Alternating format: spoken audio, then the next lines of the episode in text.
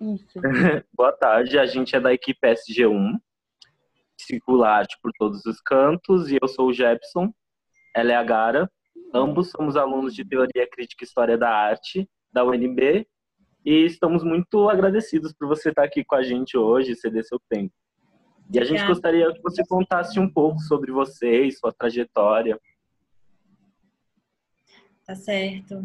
É, obrigada, eu que agradeço. Fico feliz de estar podendo conversar com vocês, com esse canal é, dos alunos né, da UNB, do curso de Teoria Crítica, enfim, que é, acho que é uma plataforma que agora está sendo bastante ativada e que talvez a gente tenha descoberto que, independente desse caos todo, né, que talvez a gente possa dar outros usos a ela, né, assim, pela necessidade a gente está descobrindo isso também.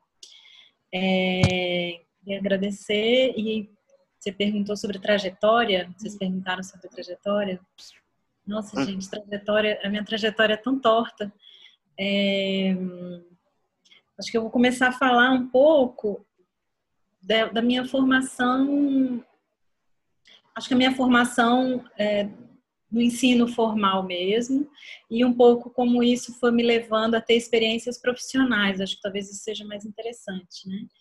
É, eu comecei a, a, a, os meus estudos na universidade como aluna de comunicação aí na UNB é, de publicidade, na verdade, mas eu sempre gostei de artes e, e, cinema, né? Mas o curso de cinema não tinha sido reaberto ainda nessa época, a gente está falando de 96, a primeira vez que eu entrei na UNB.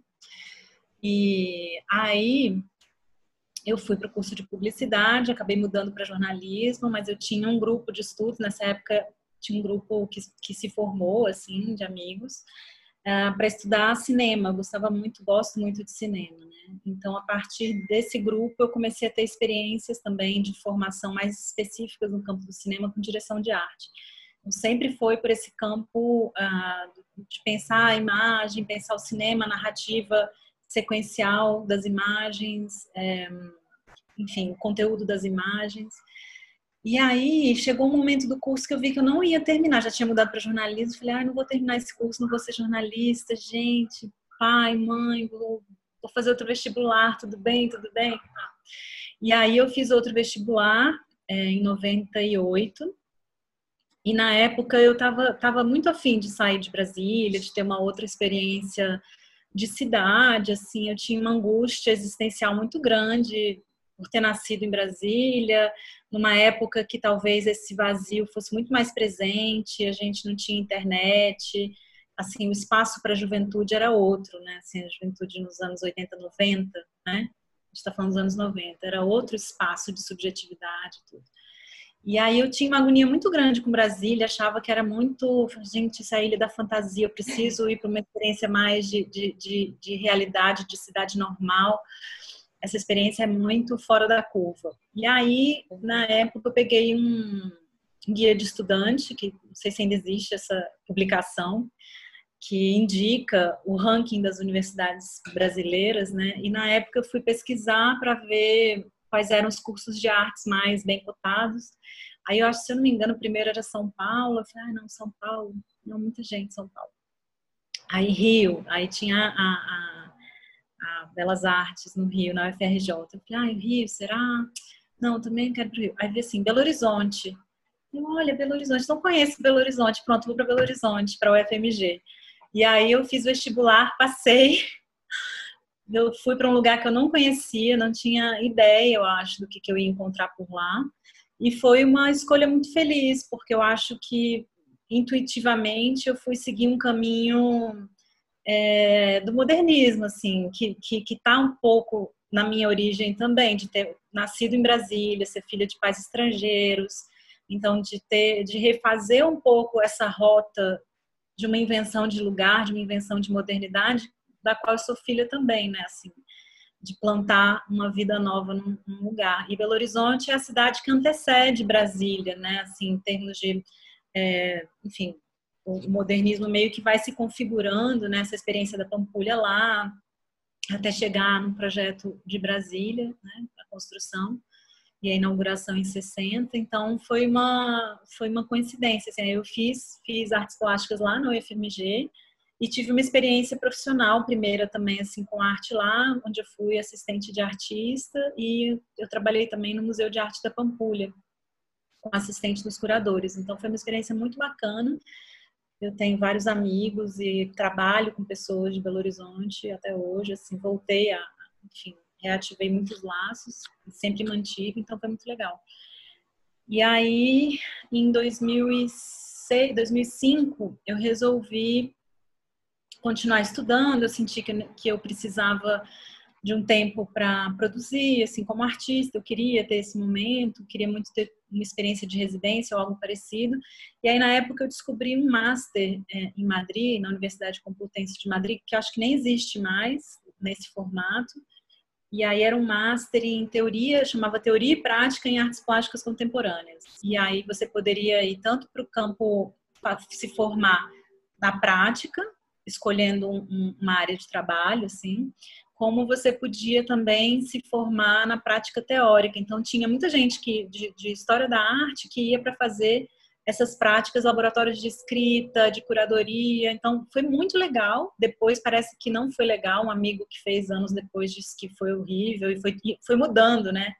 Eles mudaram o formato, incluíram incluíram uma, uma escrita, necessidade de uma entrega escrita. Quando eu fiz, era um ano só de prática. Assim, você tinha muita teoria, muita aula com professores muito bons, mas aí você tinha também a prática do ateliê, tinha um tutor de ateliê, e apresentações ao final de cada módulo para uma banca. Você tinha que meio que defender o que você estava pesquisando, né? mostrar para essas pessoas e, e, ser arguído. Assim. Então, foi, foi bem interessante, foi bem legal, foi muito importante para minha formação também. E aí, quando eu voltei para o Brasil, eu voltei, não fui para Belo Horizonte, eu vim para Brasília, voltei para Brasília. E aí, aqui, eu, enfim, comecei a trabalhar, a fazer uns frilas, as pessoas aqui não me conheciam como uma pessoa das artes, né?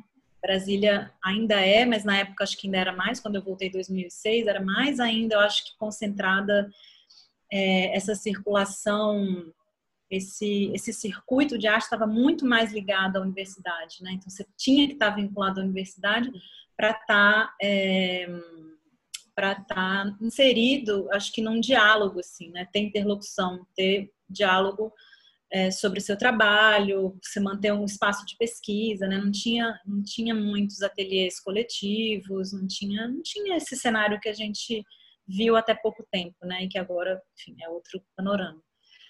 E aí eu senti a necessidade, eu sempre gostei muito de estudar, então assim, a pesquisa para mim ela é muito importante. Acho que não tanto, não, não tanto como uma uma necessidade de, de, de adquirir títulos para poder ir para a universidade, porque eu acabei não fazendo isso, mas porque eu entendi que era uma, uma forma que me que funcionava para mim, assim, de descobrir as coisas junto com outras formas, né? Então aí eu fiz um projeto para mestrado, falei, ah, voltar a estudar de novo. Aí fiz um projeto para mestrado. E aí eu fiz o mestrado e quando eu terminei o mestrado já engatei no doutorado. E aí fiz o doutorado, orientada pelo G, no doutorado e no mestrado. É, e aí tem muito mais outras coisas. Acho que no meio desse tempo em que eu estava fazendo mestrado, doutorado, acho que é importante é, salientar que todos esses momentos entre trabalhar como assistente de artista, trabalhar no museu, é, tá num, num, num programa de pós-graduação, eu sempre produzi como artista. Eu acho que sempre foi muito importante para mim que o trabalho de pesquisa teórico emanasse de uma pesquisa prática, empírica, que eu minha forma de conhecer o mundo, de me relacionar com o mundo, né? E como isso vai se refletir numa pesquisa teórica de, de investigação desse, dessa temporalidade de acontecimentos, né? Do trabalho. E também outras práticas públicas que eu sempre, pelas quais eu sempre me interessei. Então, assim, a curadoria a curadoria, acho que desde 2006, assim, que eu acho que eu assumi mais esse lugar de interlocução, de escrita de texto. É, e aí, em 2013, eu fiz uma curadoria maior, assim, um projeto maior. Então, acho que são, são, são, são campos que nunca se dissociaram. Eu acho que o meu pensamento como artista é uma forma que eu tenho de poder ativar uma escuta para os artistas que eu acompanhei e acompanho, né? Também acho que tem isso é muito importante para mim. Assim, a escuta, ela, ela para mim é muito formativa e é uma forma de eu estar tá me, me mantendo vinculada. Acho que as mudanças de pensamento, assim, é muito estimulante para mim. É, então, acho que aí está essa prática educativa muito, muito próxima do que eu entendo como a prática curatorial, né? E a prática como artista, acho que ela vem antes de tudo, assim, né? Acho que é o meu entendimento, a minha percepção sensível do mundo, minha percepção sensível da matéria, da forma como essa matéria viva, né, é afetada, como as relações são afetadas, acho que isso me, me conduz também para a forma como eu me, me coloco para me relacionar, né? Acho que com esse campo que eu entendo como formativo, educativo, mas também curatorial, né? essa relação com o público e com esse cuidado, com esse acolhimento e a escuta. Então acho que é um é pouco uma trajetória toda toda torta, toda ao mesmo tempo, meio artista, etc. É, mas e que durante muito tempo eu vi como uma desvantagem, assim, quase uma desvantagem cognitiva.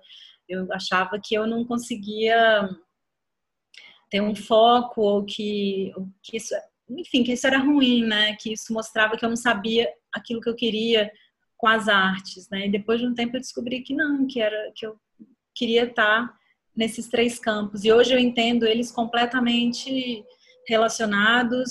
Um necessita muito do outro. Eu não vou deixar de fazer um nem outro. Então acho que um todos se alimentam entre si. Assim. É incrível, eles realmente são, são, são momentos que não, não, não andam separados, né? A gente vive numa, numa linha e aí isso acaba juntando, esse, um, um campo inspira o outro e, e acresce em cada coisa. Eu acho que é muito legal. Sim. E, e ainda mais, o, o, e não é tão torta assim a trajetória, é muito interessante. Eu acho que isso, isso deixa a gente cada vez mais múltiplo, né? Muito mais legal ter ido, voltar de país, ter testado, ter se jogado, cara, falou, vou mudar de estado, vou mudar de lugar. E foi embora, sabe? Deu a cara a tapa e foi. E viveu, é, mas é, a ponta é esse, né? É. É, eu, eu, às vezes eu acho que tinha isso, assim, acho que eu sempre tive esse é, esse desejo, assim, sempre teve um lado muito impulsivo, muito instintivo na busca pelo conhecimento, pela descoberta, mas eu acho que eu sempre ia e depois eu falava, nossa, será que eu devia ter vindo mesmo? Sabe, assim, aquela coisa da taurina com ascendente sagitário, luz sagitário, né? Eu, eu vou, e de repente, nossa, o que eu tô fazendo aqui? Aí eu vou, mas ai meu Deus, e agora? Mas eu acho que está mais, bem mais resolvido, assim, acho que eu entendi que tem esse esse instinto guia muitas coisas. Eu acho que é uma forma de pensar mesmo, assim, e, e, ele é muito intuitivo também, né? Então eu aprendi a confiar muito, mas eu sempre desconfiei muito disso. Falava, nossa, estou fazendo tudo errado. A pessoa não tem foco, não se aprofunda em nada, não é especialista de nada, apesar de que a minha formação é toda em arte, né? Assim, mas não é, não tem o uhum. foco, né? Aquilo que parece mas enfim, é isso. Parecia que era uma desvantagem de repente você vê que o mundo te demanda isso, né? De estar tá lidando com 10 mil coisas ao mesmo tempo. E ainda fui mãe no meio do doutorado, então acho que essa coisa de fazer 10 coisas ao mesmo tempo é.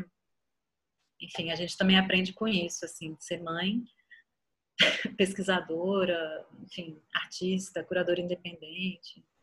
A gente estava brincando quando estava lendo o currículo de caraca, ela fez tudo. Aí começou 11 páginas de currículo. Caraca, vai ser curadora. Mas 11 páginas? É que eu mandei o completo para vocês. Nossa. Aí a gente, caraca, é muita coisa, socorro. Que incrível. eu esqueço, porque assim, participação em banca, eu, eu esqueço de colocar, eu acho que tem que colocar num lugar separado. A gente tem que ter lugares separados também para organizar essas coisas.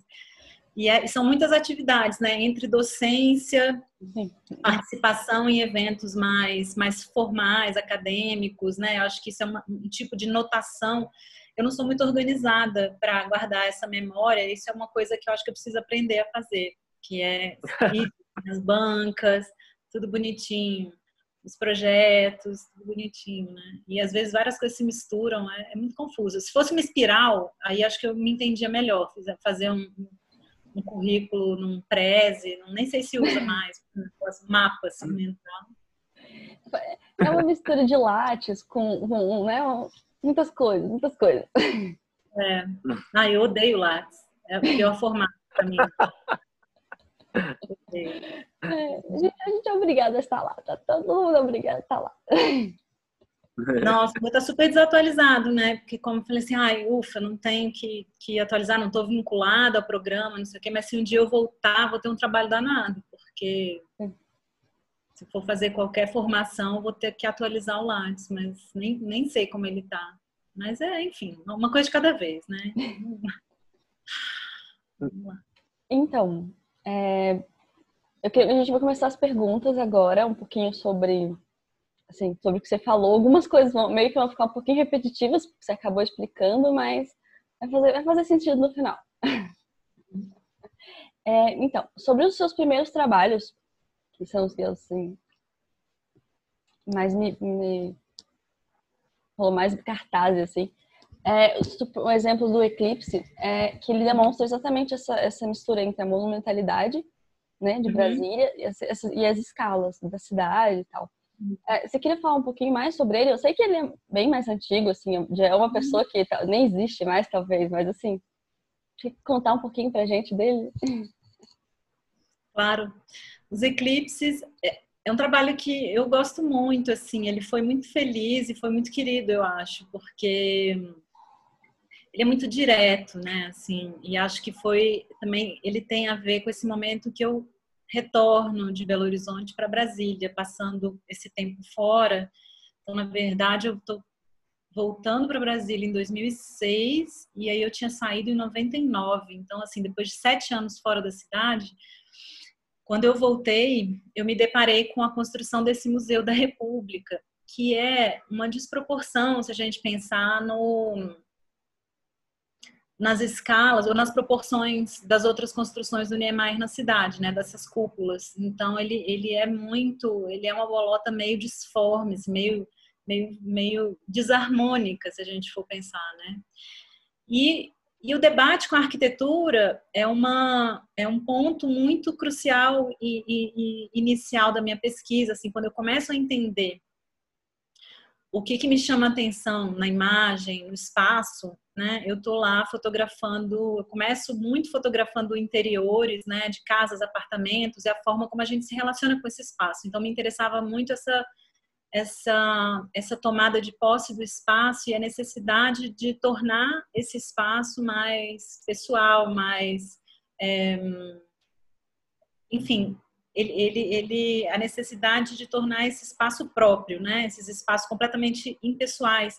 Então é um questionamento que surge a respeito da arquitetura, como se ela fosse realmente um elemento dado e essa falta de crítica nossa em geral sobre a arquitetura como um espaço de poder, de discurso e tudo. Então assim, toda a minha pesquisa, que inclusive vai acontecer no doutorado é esse questionamento dos modelos construtivos verticais, assim, essa nossa obsessão pela verticalidade e também pela ruína no Ocidente, né? Então, no, no, quando eu fiz os eclipses, eu não tinha menor consciência de, assim, isso era o, o embrião de uma pesquisa. Então, e passando por Belo Horizonte, entendendo muito mais, assim, de perto esse esse comecinho desse esse embrião, né, desse modernismo, né, esse é, que antecede Brasília, né? Eu fiquei muito intrigada com é, o caminho que o modernismo fez no Brasil e na América do Sul, né? Então, assim, era eu tinha uma birra muito grande com essa necessidade de fazer algo tão fora, tão desproporcional, tão tão fora de propósito, como por exemplo um museu sem nenhuma abertura de luz natural, com carpete, sem parede. Então, assim, a gente, para, para com isso, né? já, é, já era hora de fazer outras coisas, né? Eu entendo que estava no projeto. Nem era do projeto original, né? Assim, Hã? um ponto é que aquele museu, o museu deveria ser naquele espaço, mas o é. projeto em si do museu não era original, ele acabou mudando com o tempo. É, então, é, tinha, tinha previsto, né, que o museu fosse ali é, porque o Museu de Arte de Brasília não era o museu, né? Originalmente ele era o Clube do Exército. Então, o museu que existia, né, e que foi que, que o acervo foi para lá quando fechou, não tinha também como todas as histórias de museus, né, no Brasil, enfim, modernos. Ele não nasceu para ser um museu, ele era um clube do exército, ele teve várias funções assim. E aí, quando eu cheguei e me deparei com o Museu da República, eu fiquei muito assustada. Falei, gente, será que não era o momento de, de repensar a forma como as coisas deveriam se colocar no espaço? Será que é a mesma lógica que a gente vai continuar repetindo, né? De, dessa monumentalidade e dessa disfuncionalidade, assim, dessa necessidade de esfregar na cara, né, dos, do corpo técnico, dos artistas, né, que a grande obra é a arquitetura e não o que vai dentro, né, assim, e criando uma série de problemas museológicos, museográficos, né, assim. Enfim, eu passei dois anos, eu acho, sem entrar no museu, depois que eu voltei para Brasília, de birra que eu tinha com o Fred, gente. Enfim, não tem menor birra mais, é porque eu era muito mais jovem também. Mas estava muito mais acesa, essa questão desse embate com o monumento, assim, e com o monumento moderno. Então eu fui muito atrás disso, assim. E aí esse trabalho acontece nesse momento em que eu estou investigando essas origens do modernismo brasileiro, enquanto o modernismo acontece na Europa como uma uma tentativa de, de dialogar com autonomia da, da linguagem artística, é, da forma, dos, dos dogmas, né, das, é, dos parâmetros todos, né? É, na América do Sul, o modernismo acontece numa tentativa de fazer, de criar uma emancipação cultural, né? Assim, não, não uma emancipação política. Então, só que isso acaba legitimando, né, quando a gente vê no Brasil que a arquitetura moderna ela entra não para pensar a habitação como na Europa, né, durante a, a guerra e tudo, mas para pensar para fazer os, os edifícios administrativos, ou seja, para tentar instaurar mesmo uma ideia de marco zero de civilização, ou seja, né, um segundo gesto colonial também de, de tentar fazer ali uma imagem de país, né? Então assim era muito, eu estava muito nesse embate com a arquitetura. E aí é, e eu tinha voltado de Madrid também, onde estava um boom de, de museus, de ingresso de dinheiro da comunidade europeia. Então era muito comum lá essas é, esse, as construções que estavam se dando desses anexos super ultra modernosos é, nos edifícios dos museus, como por exemplo do Jean Nouvel no Reina Sofia. Então, aqueles objetos que eu peguei, né, tipo do cotidiano, bacias, escorredor e tal, era meio que uma redução, uma síntese dessas formas que eu via nesses edifícios espetaculares, dessa, arquitetura espetacular, né, do Frank Gehry, vários desses Santiago Calatrava, aquele escorredor é Santiago Calatrava, assim. Então é uma brincadeira, né? Não é pela escala do trabalho também, né? Eu acho que é uma brincadeira feliz e um trabalho feliz que ele é muito direto, teve um, uma relação muito legal com o público todas as vezes que eu mostrei e foi um trabalho selecionado para o Rumos em 2008, Rumos do Itaú Cultural. Então, é, é, enfim, é uma coisa que eu acho legal, assim, o humor também, né? Então, acho que tem, tem, tem essa, essa ironia, assim, nele. Acho que isso é legal dá uma cutucada sutil, mas, mas ao mesmo tempo inteligente, tipo, olha. É, é uma cutucadinha, não é? Não tô querendo, imagina, quem sou eu para brigar com Niemeyer? Niemeyer é genial, assim, né? Mas eu acho que eu acho que naquele momento era um momento de, de questionar, assim, né? Para onde a gente está indo? O que, que se espera dessa instauração no espaço? Então, foi uma cutucada mesmo, assim. Mas, claro, bem de leve, bem, bem morado. Sim, achei, achei divertidíssimo. É, ainda nessa pegada assim do trabalho, dos movimentos, é, tem um trabalho seu chamado A Educação pela Disciplina, que você fez em 2012, que a gente pela vê de novo. Isso. Que, pela indisciplina, exatamente. Indisciplina, que, que vê um desenvolvimento exatamente essa, essa, essa, relação da escala humana. E uhum. que ela é muito falada por teóricos da arquitetura modernista, né? Você mesmo falou que isso te inspirou muito, todo o modernismo, essas diferenças. E um exemplo desses, desse, desse, desses, desses teóricos que falam é o modulo do Le Corbusier, o francês, o arquiteto Le Corbusier. Uhum. E eu queria saber se ele foi parte da inspiração do trabalho, porque vocês brincam no trabalho com essa, com o tamanho escala de vocês no, no, nos prédios e nos espaços, assim. Foi uma, foi uma inspiração? Ele fez parte do, É, o Le, Corbusier está no meu, na minha dissertação de mestrado, porque eu acho que é de onde, de onde a gente parte para entender de um, de um, jeito muito específico, né, como a forma, a leitura que, que, que o modernismo brasileiro, a arquitetura, que o Niemeyer vai fazer, que o Lúcio Costa vai fazer é, do da Carta de Atenas e da referência do Le Corbusier, né? O Lúcio Costa teve contato direto com o Le Corbusier, né? Ele veio para fazer o Ministério da Educação no Rio, sim, acho que começou um projeto em 29, mas aí, enfim, foi terminar em 54, tem que recuperar depois as datas. Mas teve esse convívio, se eu não me engano, o Niemeyer era estagiário desse projeto, né?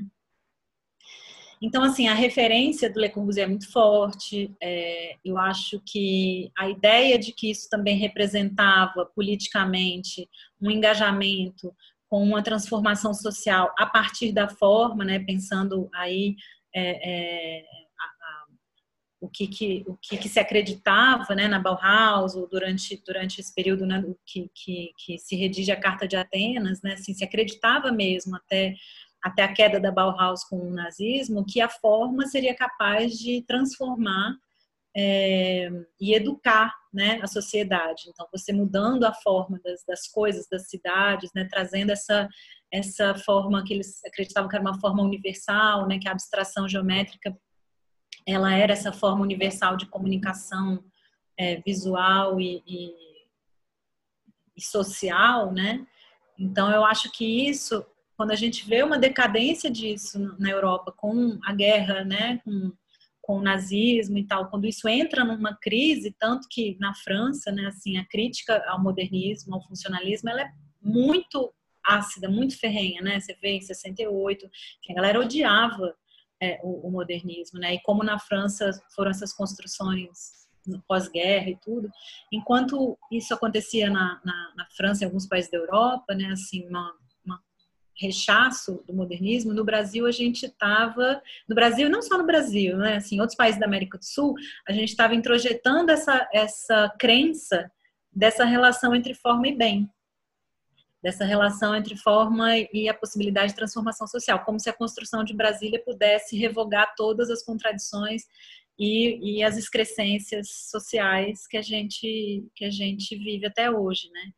Então, é, acho que a crítica, a crítica maior é essa, porque tinha, assim, né, a gente tem uma série de, de interesses em jogo aí, né, mas muita gente acreditava mesmo que isso poderia ser a representação do socialismo, né, assim, Niemeyer e vários outros é, cientistas sociais, pessoas super importantes, né, para a formação de um pensamento social brasileiro na década de 50, 60, estavam engajadas com esse projeto também, né, a gente chama de projeto construtivo brasileiro mas é, tem essas, esses desvios, assim, né?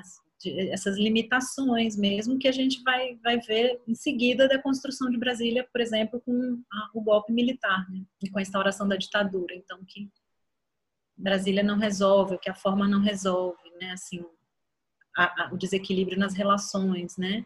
As questões estruturais, elas não vão ser resolvidas de uma maneira meramente formalista, né? A gente tem que, que incidir sobre a estrutura.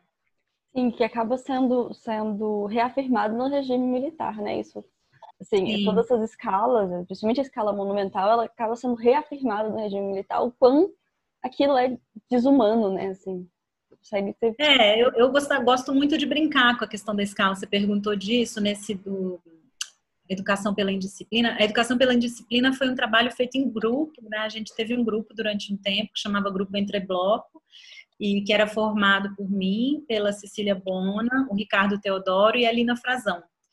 É, e aí a gente foi uma série de experimentações que a gente fez, que a gente resolveu fazer para um trabalho, era um trabalho de uma disciplina do G, né? E a gente resolveu fazer um trabalho em grupo, porque tanto o Ricardo quanto eu, a gente tinha uma investigação com esse espaço da arquitetura moderna. A Lina tava, a Lina é coreógrafa, né, e bailarina, e estava tentando pensar essas questões mais voltadas para o corpo, dessa relação com o espaço.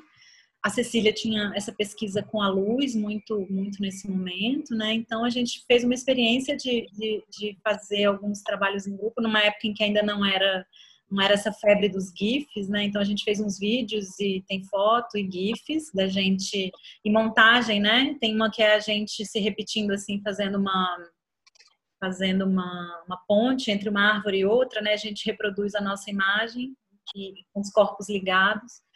Então, uma experiência meio dança, meio, meio foto performance, meio vídeo, mas é uma experiência curta, mas muito feliz também, assim, adorei fazer, adoro fazer coisa em grupo.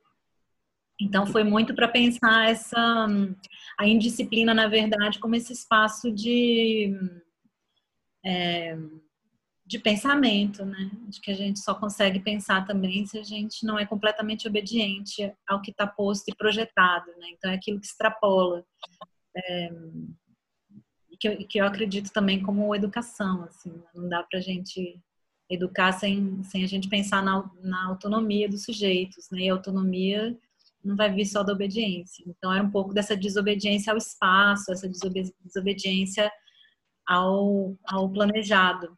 Uhum. E também muito era a experiência nos pilotis, que tinha a ver com a pesquisa do Ricardo dessa época, né? Foi muito interessante, muito forte, porque a gente conseguiu também fazer uma pesquisa de campo e entendendo que do, do residual, do que, pelo menos eu, o que eu entendo como mais forte e interessante da construção de Brasília do projeto, eu acho que era o projeto do Lúcio Costa, assim, que tem de mais utópico, eu acho que é o projeto do Lúcio Costa de pensar nesses espaços abertos, né, no plano piloto, claro, né, a gente está falando do plano piloto, mas desse, desses pilotis atravessados, disso ser espaço público, dessa ideia de que o espaço ali é público, né? E o que a gente vem assistindo nos últimos anos, assim, é uma privatização em andamento desses espaços. Então, quando a gente foi fazer o trabalho, a gente chegava no prédio, dava um alô no porteiro, no zelador e tal, dizia que a gente ia fazer umas fotos e tal, e ia fazer movimentações, exercícios, virar de ponta cabeça, deitar no chão, na pilastra, enfim, a gente fazia experiências com espaço. E aí a gente tomou vários esporros de porteiro, assim, sérios, sinistros, assim, de brigar com a gente porque a gente estava dançando no, no chão e o chão estava encerado e tinha marcado, o tênis tinha marcado. Aí a gente falou, não, moço, a gente, desculpa, né? A gente, a gente limpa, você quer que a gente limpe, a gente limpa e tal. Mas a questão não era essa. É porque o cara trabalhava há mais de 40 anos no prédio, era uma invasão do espaço dele, assim, de proteger, a função dele era proteger aquele espaço, manter aquele espaço tal qual, né? Então a gente teve experiências bem, bem fortes, assim, que, que trazem mesmo essa realidade da privatização desse espaço, dessas barreiras verdes que vão se colocando, esses vasos de planta, né, que se multiplicam, né, umas barreiras mesmo, assim, é, já que não pode botar a cerca, né, é, e coloca aquela cerquinha viva, bem pequenininha, assim. Cerca, não, tem bambus, tem os bambus, tem os que botam aqueles vasos, né, assim, no uhum. meio e tal. Então, é, enfim, são, foi, foi uma pesquisa muito legal essa. Bem interessante. Sim, eu super adorei esse projeto. A palavra tem estado muito presente em suas últimas produções, né? Como a obra Primeira Histórias, A Terra Nulho. Você trabalha a palavra de formas divergentes. A primeira, você altera a palavra desses textos sobre a cidade, e na segunda, você dá esse poder de alteração para quem tem contato com sua obra. Parte dessas duas obras tiveram a mesma origem, os textos do IBGE. E como foi desdobrar essa primeira experiência em outros trabalhos? Eu acho que para mim é tranquilo isso, porque hum, acho que também tem o fato de eu fazer muitas coisas, né? Assim, acho que também tem uma escolha clara que é de não ser não ser só uma coisa, não ser só artista, me coloca também uma liberdade de, de fazer, de desenvolver essas pesquisas e os trabalhos num outro tempo, né? Assim, então, é, o tempo da pesquisa ele é outro né? Então, eu, eu também não me considero uma artista de ateliê, né? Assim, durante muito tempo eu trabalhei na minha casa, assim, né? Mestrado, doutorado, o ateliê era tudo junto, aí com filho. Então, assim, não dá. não consegui nunca ter esse ateliê e também nunca foi muito a minha praia essa investigação da matéria, apesar de eu ser super fã de quem faz isso, assim, adoro. E aí eu acho que eu me deleito nessa parte com as experiências de acompanhamento curatorial, de acompanhamento crítico, né? Eu me deleito com a matéria dos outros brincando com a matéria.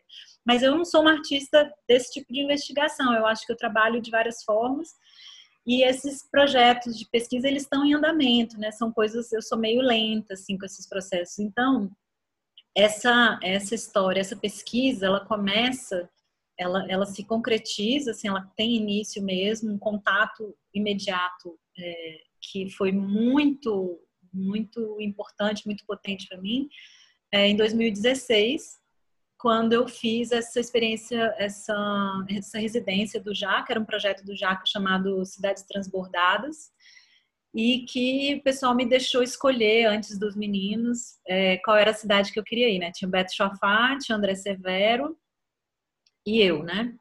E André Severo, um artista lá do Rio Grande do Sul, Beto Chafati de São Paulo, né? Mas que todos que têm uma investigação de alguma forma com paisagem, com cidade. E a proposta do Jaca era era pensar esse justamente isso que extrapola o projeto, assim, né? A gente ir para cidades planejadas que foram planejadas e ter uma experiência dessa cidade para fazer os cruzamentos poéticos, enfim, teóricos tal que a gente que pudessem ser legais.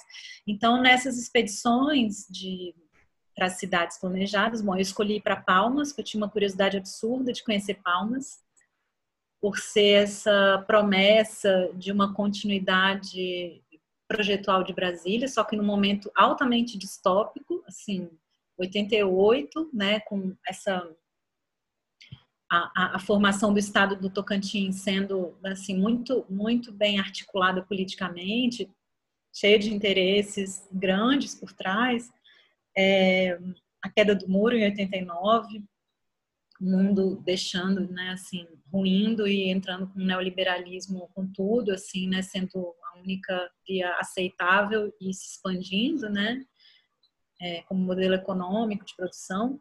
Então, eu tinha um interesse muito, muito, muito grande de pensar, gente, que cidade, como é Palmas? Porque a narrativa oficial, né, eu, eu, eu tinha e tudo, e era muito curiosa para entender como é que se instaurou esse espaço, essa cidade, como era a vivência das pessoas lá e tal. Então, eu fui para Palmas e para cada expedição dessa que cada artista fez, eu fui, foi uma pessoa do Jaca comigo, a Joana Minicone, nessa época me acompanhou. Então foi muito legal, porque aí o Jaca também estava na sua pesquisa, de, de, na sua investigação de território, porque eles são um espaço independente, né, que estão ali fixados é, num, num, bairro é, perto de Belo Horizonte, que é o Jardim Canadá, que tem mil especificidades, né, então tem uma investigação de território, de relação com o território, é, de, enfim, de laços e tudo. E aí eu fui fui, fui investigar, assim, né? Fui, fui muito para ouvir, escutar o que, que aquelas pessoas tinham para contar. Então, eu conversei com muita gente. Eu e a Joana, a gente alugou um carro, porque transporte público lá não se aplicava. Eram uns vazios na cidade e distâncias que parecem muito maiores do que Brasília. É, foi, foi uma experiência muito, muito ímpar, assim, muito. Acho que deve ter sido muito parecida com Brasília no começo, mas mesmo assim tem uma é, tem muitas coisas diferentes, né? Então, uma cidade que se coloca, é inaugurada, imediatamente os planos de ordenamento territorial começam a mudar, o gabarito muda de seis andares para 34, há pouco tempo atrás, tem umas construções luxuosíssimas, vazias, enfim. E aí, tudo isso, acho que foi, foi me foi, me colocando né, num lugar de fazer perguntas, porque eu, claro, como estrangeira, quem sou eu para dizer qualquer coisa sobre Palmas, sobre Tocantins, sobre as pessoas, sobre a origem, né? Assim, então acho que nesse espaço de, de nessa, nesse tempo de pesquisa eu pude pude ter acesso e, e ter contato com, com, essas várias experiências, essas várias dimensões do, do território. E quando a gente teve a oportunidade de fazer a exposição à vista, eu estava com esse eu estava com isso acontecendo, né? Foi a chance de do trabalho vir, de vir um trabalho que resultava disso, de um pensamento assim que eu consegui fechar de uma maneira que me parecia coerente com as coisas que eu tinha pensado ou com as escolhas que eu tinha feito. Então, foi muito interessante. Então, assim, a escolha pelo arquivo e pelo, e pelo mapa, então, assim, de um estudo da cartografia e o arquivo, e o Guimarães Rosa, né, que eu tô até hoje, enfim, não me canso né, dele, eu acho que ele é muito atual também. É, eu acho que foi uma escolha pensando que talvez eu não tivesse tanto para elaborar sozinha, né? Talvez eu tivesse muito mais material para olhar e, e, e, que esse arquivo me diga alguma coisa, assim, deixa eu estudar o, o que, que o arquivo me diz, né? Será que o arquivo tem alguma história para contar? Deixa eu olhar para o mapa. E, e, aí, como eu tive só oito dias no Tocantins, né, era muito pouco para conhecer muito, muito lugar, né? E aí eu comecei a me aproximar muito do, pelo Google Maps, assim. Comecei a me aproximar muito pelo Google Maps para ver as cidades que estavam ali nas fronteiras.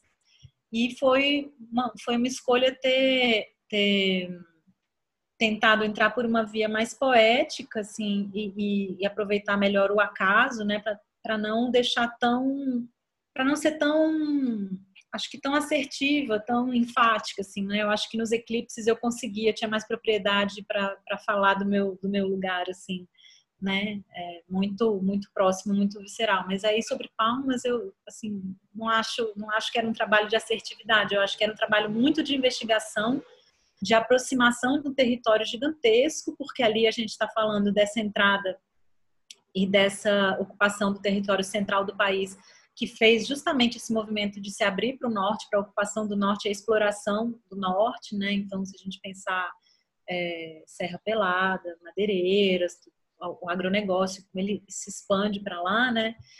E como que a instauração do Estado do Tocantins foi importante para essa expansão acontecer. Então, eu fiquei muito perdida durante um tempo, recolhendo muito material. Eu falei, nossa, não, gente, o caminho só pode ser, para mim, o caminho só pode ser muito poético e talvez usando aqui alguma aleatoriedade dos sistemas. Então, é, teve essa curiosidade de saber a origem dos nomes das cidades, porque eram nomes muito curiosos. Eu falei, gente, fui, fui entrando nisso e eu fiquei. A surpresa foi quando eu cheguei nos arquivos do IBGE e fui me deparando com esses textos anônimos muito que eram quase ficcionais, né? Então, eu só, num dos trabalhos eu só me dei, só me dei ao trabalho de editar, mas parece, parecem textos do realismo fantástico, assim, sabe? Tipo meio Garcia Marques e tudo enaltecendo e também enaltecendo essas figuras heróicas, né, dos bandeirantes que na verdade reproduzem esse gesto colonial, né, dos, dos portugueses para dentro do país. Então tem essa dimensão trágica que eu não queria trazer só ela para o trabalho. Então eu, eu convidei o Guimarães com esses com esse livro, né, que também tem um pouco a ver com essa com essa imaginação sobre os, os, os, mitos de origem, né, as primeiras histórias, esse lugar misterioso do sertão, do cerrado, e é também essa região assim que eu, que eu, que eu me insiro, né, que eu percebo. Então foi muito por aí, foi uma tentativa de fazer um poema com esses dados, assim, né, os nomes, as histórias e alguma matéria, alguma materialidade, né? No caso, em 2016, no Avista, era aquele primeiras histórias cartografia sentimental, que era aquele trabalho de chão em que os blocos eram de, de areia, né? Eu fiz tipo uns prédios, uma topografia urbana que era todo esculpido em areia e as plaquinhas tinham os nomes das cidades, né? 49 cidades, eu acho. Aí tinha uma, uma instalação com fotografias e mapas e tinha esse calhamacinho das histórias, que era o Primeiras Histórias Ficções. E o outro era Diários da Margem Central, que eram esses essas fotos. E aí agora, em 2019, eu acho que eu tenho me afastado um pouco da imagem. Não sei se tem a ver com o momento que a gente vive também, assim, um momento tá, que acho que está minando tanto a nossa imaginação, ou pelo menos para mim foi ficando difícil pensar imagem. E eu tenho visto uma riqueza muito grande na palavra, né, no poder da palavra. E, e acho que no Terra Núlios, né, que é justamente Terra de Ninguém, As Margens da Alegria, que é esse conto do Guimarães Rosa, que é narrado a partir da voz de um menino que vai viajar pela primeira vez com os tios é, para conhecer a capital que está sendo construída. Dizem que é um conto que ele escreveu para a construção de Brasília, né? E que, não, mas dizem, não sei, também pode ser um mito de origem, mas assim, ele dizem que, que foi escrito pela construção de Brasília e é um conto incrível, maravilhoso, em que, em que pela perspectiva infantil, é esse todo esse maravilhamento do menino que vai viajar de avião pela primeira vez, essa mágica do encontro com a técnica, com a monumentalidade, do, do engenho, né, humano, da ciência, e ao mesmo tempo vai ser o primeiro contato dele com a morte, quando ele vê pela primeira vez, né, uma derrubadeira, né, que vai escavando e derrubando as árvores, é, o peru que ele fica, o animal que ele fica amigo no quintal da casa, que vai virar o almoço de celebração da chegada deles. Então, essa dimensão do espanto com o progresso mesmo. Então, é, acho que era muito como eu sentia, assim, esse lugar de perplexidade, contradição, é, de paradoxo da nossa modernidade, né? Assim, de reprodução dessa, desse, é o encantamento e, e, e a morte ao mesmo tempo. Né? Eu percebi assim. É menos bem-humorado do que os eclipses. Mas é, é quase que uma metáfora, exatamente para a modernidade que a gente entende, né? Essa mistura do encantamento moderno, né? a tecnologia e a morte de uma série de Sim. outras coisas. É, um pouquinho voltando a Brasília, é, a gente queria saber sobre a sua obra da Paisagens Cambiantes 6, 7, 6, 2006, isso. Que são aqueles bancos da Funarte. Ah, tá. Sabe, os bancos tem isso. Nossa, eu já me perdi, que eu fiz tanto paisagem cambiante, falei, qual que é esse? Da Sim, por isso que eu, acho que é bom especificar qual que é. Não, a pessoa fica botando um, dois, três, quatro, é... confunde, é para se confundir mesmo. Que a gente queria saber o que, que você acha sobre essa ideia da intocabilidade das obras, porque fazer um, um, uma obra igual aquela e deixar ela para a cidade é um desapego, né? O que, que você acha sobre isso, essa essa relação? Ah, eu fiquei super feliz com esse convite, porque adorei. Eu falei, ah, que ótimo, gente, vou poder fazer um playground, banco, lugar para fazer piquenique, farofa, adoro. Leva a, a, a, bolsinha com as coisas, as crianças, o povo que ia para lá com criança, com tudo, esperar para entrar para ver show, teatro, não tinha um lugar para ficar, os trabalhadores mesmo. E aí eu fiquei super feliz porque ele foi usado mesmo, a galera usava para sentar lá e almoçar. Eu fiquei muito feliz. A ideia era que fosse uma mistura de playground e um lugar de, de uso mesmo, de descanso. Então eu fiquei super feliz com esse convite e de, de, de pensar uma obra pública que era de mobiliário mesmo. Eu pensei como mobiliário. Só que ele foi moldado, ele tem essa relação com as caixas, por isso que eu chamei ele de paisagem cambiante. Porque ele tem essa relação com esses trabalhos antigos das caixas de papelão na simulação uhum. da arquitetura, né? Então, até foi o César que me ajudou, César Becker, ele que fez toda a parte de modelagem das, dos, das como é que chama? Das matrizes, não, os moldes, né? Os moldes de, de madeira, caixas de madeira, e aí a gente usou a caixa de papelão para moldar por dentro, passou o desmoldante todo e o concreto veio ali. Aí depois a gente abriu tudo, levou para lá, arrastou. Foi, foi um processo foi um processo muito desafiador. Teve também teve que tem uma questão ali que eu tenho que até ver como é que eles estão para ver se precisa de restauro e tal para não machucar ninguém porque o concreto foi um pouco lavado. Eu tive um azar gigante que quando a gente foi o meu trabalho foi o primeiro a ser concretado. E aí, no dia que chegou o caminhão lá, tal, a betoneira com o concreto e tudo, o engenheiro estava lá, estava tudo posicionado bonitinho, tudo arrumadinho. Caiu uma chuva, estava uma seca bizarra, caiu uma chuva torrencial enquanto o concreto estava sendo despejado. Então ele foi lavado numa parte, nas beiradinhas, e isso quer dizer que a areia se separa um pouco do cimento. E aí então isso prejudicou um pouco e não tinha como eu fazer, pedir para fazer de novo e tudo, enfim. Mas eu vou, fico sempre pensando nele que eu tenho que lá dar uma olhadinha para ver como é que eu posso, se eu posso restaurar, refazer algumas beiradinhas. Mas ele estava, ele tava bem. Da última vez que eu vi ele estava bem e estava sendo usado até onde eu, até onde eu vi. Espero que enfim, espero que, que, que as pessoas que circulam ali gostem. Sim, estava no coma, eu estava lá sentado esperando entrar. Ah.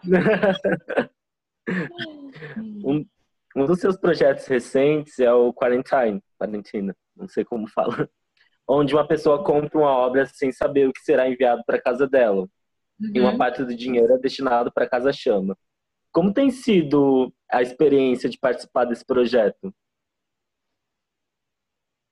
Olha, eu fiquei, vou contar para vocês que eu fiquei muito feliz, assim. Foi num momento super difícil da quarentena, é...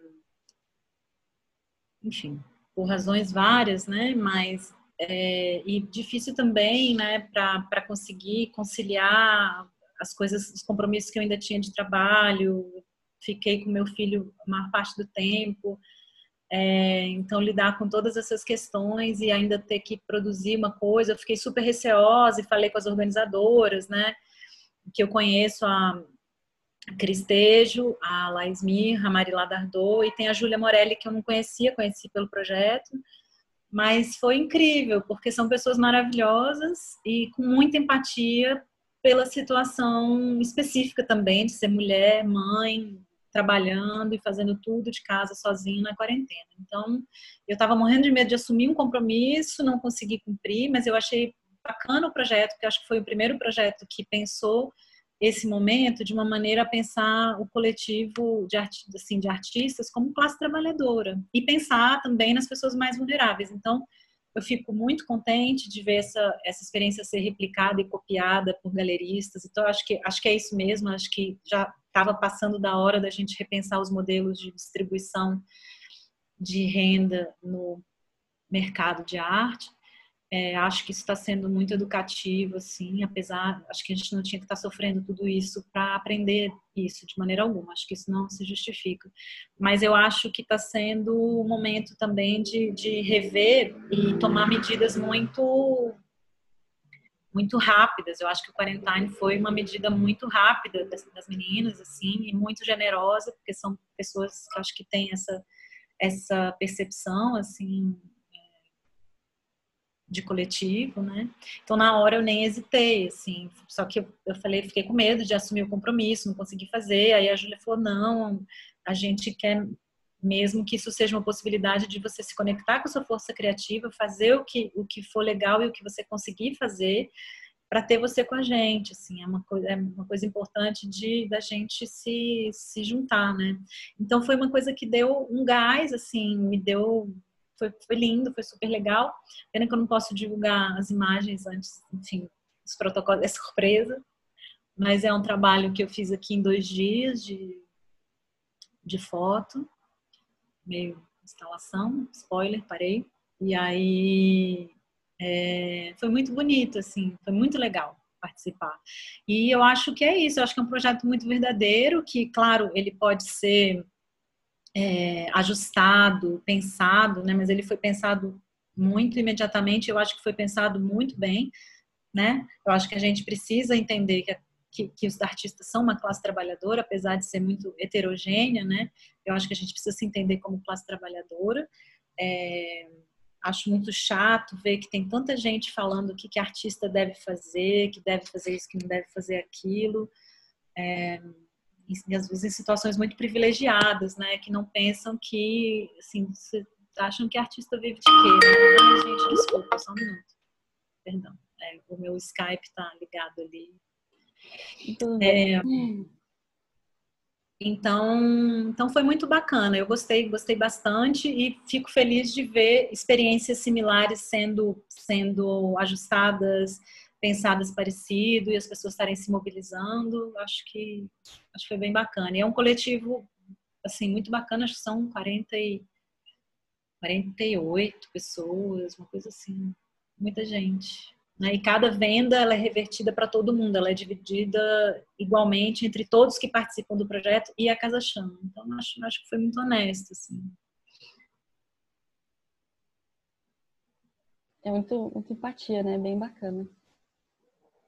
É, e tem várias, acho que tem várias outras iniciativas surgindo, é, e, e, e, iniciativas de voluntariado também e de doações, mas eu acho que é isso, a gente tem que ver também, é, a gente precisa ajudar como a gente pode também, né? Assim, é isso, é muito assimétrico, acho que o mundo, esse mundo é, da arte, ele é muito desigual também, né? E a gente às vezes acha que, às vezes acha que a pessoa está no, tá no circuito ou que tem galeria, que ela está conseguindo pagar as contas. Não, não está, porque o mercado de arte também no Brasil, ele é muito frágil, né, gente? Não tem poucos artistas conseguem viver do trabalho, mesmo produzindo pra caramba, mesmo tendo duas galerias, né? Então, é, eu acho que a gente tem que ter essa empatia também de pensar que, que é esse fluxo de caixa, assim como dos trabalhadores autônomos, que trabalhadores que, que trabalham na rua, vendedores, assim, o artista tá, aí também, né? É muito, muito próximo em alguma medida, né? Então, a gente precisa ter empatia também com isso, assim. Sim. Apesar de ser um momento difícil de produzir, apesar da gente pensar que tem que parar tudo, eu concordo também. Acho que acho que esse sistema de produção tem que mudar. Acho que a gente não é máquina. Acho que tem muito oportunismo também em várias coisas, mas eu acho que a gente tem que ter empatia com os artistas como classe trabalhadora. Então, assim, tem que entender que tem um monte de gente que ficou lascada com o coronavírus. Muita gente. né? Pois é. A, agora a pergunta é sobre a nave. É, como foi criar esse projeto e como tem sido a trajetória dele? Ah, a nave foi muito, uma experiência muito legal, assim, a gente, bom, começo falando que no ano, esse ano a gente fechou a nave, assim, a gente teve que, que encerrar o trabalho no espaço, né, acho que tanto eu como a Dani, que é a Dani Estrela, que era minha sócia, né? A gente tinha várias outras atividades, essa necessidade também de, de ter outros, outros trabalhos. Então, a, a gente começou a perceber que a necessidade de atenção que a nave tinha era muito maior do que o que a gente conseguia dar para ela. Né? E o que a gente queria fazer ali precisava de muito mais gente, precisava de muito mais coisa, né? E a gente não estava, talvez, conseguindo aportar. E acho que a crise começou a bater também, né? Aí você tendo, acho que aconteceu o que acontece com muitos espaços independentes, né, gente, também. Quando você não tem, você não é dono do espaço, você tem que pagar aluguel, pagar conta, é muito difícil, a não ser que você seja mesmo assim, esteja no, no objetivo de ser empresário nesse ramo, é muito difícil você fazer as coisas pensando em pagar o aluguel, né? Fazer um curso super legal, não sei o quê. É, pensando que é isso que vai subsidiar a estrutura. É muito desgastante, assim. Eu acho que eu acho que tem essa parte difícil, mas ao mesmo tempo foram anos muito felizes que a gente conseguiu fazer muita coisa legal. É, a nave começou como um, como um desejo mesmo de ter esse espaço alternativo, de alternativo à universidade mesmo. Eu sou super grata à universidade, assim, para mim realmente é um oásis, é muito privilégio ter uma universidade, ter um, um, um instituto de artes, assim, com toda a história, enfim, tanta gente bacana que passou e que está aí, né? É, mas é um oásis de pensamento, mas era minha, eu sentia que Brasília carecia muito de um espaço para troca, para a gente ter esse espaço de, de de, de acompanhamento de projetos de artistas, é, de partilha mesmo de experiência, de ateliê, de pesquisa, que não fosse atrelado a um, a um programa de pós-graduação, né? que fosse desembocar no mestrado, no doutorado. Então, a nave nasce desse, desse impulso de criar esse, o laboratório, que é esse grupo de acompanhamento crítico o primeiro, a primeira edição que a gente fez foi em 2015. É, fomos eu e a Cecília Bona, que orientamos o grupo, né? E aí, ao final desse, desse processo de orientação, de leitura de portfólios, coisas coletivas, proposições coletivas, a gente fazia uma exposição. E aí foi muito, muito bacana. E aí, depois dos outros três anos, eu acompanhei sozinha. A Cecília saiu da nave, ficamos só eu e a Dani a Dani ajudava a produzir a exposição, então ficava também, participava dos, do, do acompanhamento, dando uma, é, uma força para essa parte de produção para artistas. Então foi, foi muito rico, assim, porque também era um campo de investigação curatorial para mim, né? Todo ano, no grupo que entrava, eu lançava um desafio temático, é, para a gente construir essas pesquisas coletivas. Então, eu criava esses exercícios coletivos, né? tinha momentos de leitura de mapa, então, essa metodologia do G, do cartográfica, né? dos mapas, de fazer mapas, foi super apropriada. Eu sempre né? Gosto de citar ele, é uma metodologia que acho que me ensinou muito, complementou outras práticas que já tinha também. E aí foi muito rico, porque era isso, era um semestre quase, né? A gente testou em vários formatos, experimentei fazer em três meses, a primeira, primeira edição, depois acho que quatro, depois cinco. Acho que o último teve quatro, cinco meses também, ou seis. Teve assim, teve uns mais curtos, uns mais longos, mas foram quatro edições do laboratório. E foram sempre muito, muito felizes. Eu, assim, eu gosto muito de fazer isso. Em 2018 foi a última edição que eu fiz e também porque eu me comprometi com a coordenação local do programa CCBB Educativo, né, que é um projeto do JACA, que foi implementado nos quatro centros culturais do Banco do Brasil. E esse trabalho é um trabalho lindíssimo, que eu também me orgulho muito, enfim, sou muito grata por, por ele, por tanto de coisa que eu aprendo com ele, aprendi e aprendo, pela equipe que a gente formou, pelo, acho que o lastro também que a gente conseguiu construir de pesquisa, de experiência. Mas era impossível conduzir o laboratório assim energeticamente ficou difícil porque é, era um, era um trabalho que exigia bastante então no, em 2019 eu resolvi ficar na nave mais no backstage assim pensando em programação comunicação estratégia de comunicação então foi em 2019 eu já não fiz laboratório né e aí agora estou fazendo alguns acompanhamentos individuais mas muito pontual também, por conta dessa questão do tempo, assim, né? E a gente não pode querer fazer mais do que dá também, né? Não dá para abarcar o mundo inteiro, né? Não, é, eu, eu é, enfim, a gente tem que se convencer que não dá. Né? A gente tenta. Acho que a gente, é, a gente tenta, é, mas é isso, é muito desejo, né? O que a gente faz com tanto desejo de fazer coisas? Mas é bom também quando a gente vai se dando conta desses, dos limites mesmo, que o dia só tem 24 horas e é isso. Né? Tem que se conformar. Então eu acho que é isso. A gente vai encerrar por aqui. A gente gostaria de agradecer muito a sua presença no SG1. Ah, eu tá muito, muito feliz, muito agradecido por você ter aceitado essa entrevista. Eu que agradeço. E muito obrigado. Sim, muito Obrigada a vocês, gente. Foi um prazer. Tchau, tchau. Tchau, tchau. Prazer nosso. Obrigada por assistir tudo. tchau, tchau. Tchau, Muito tchau. obrigado.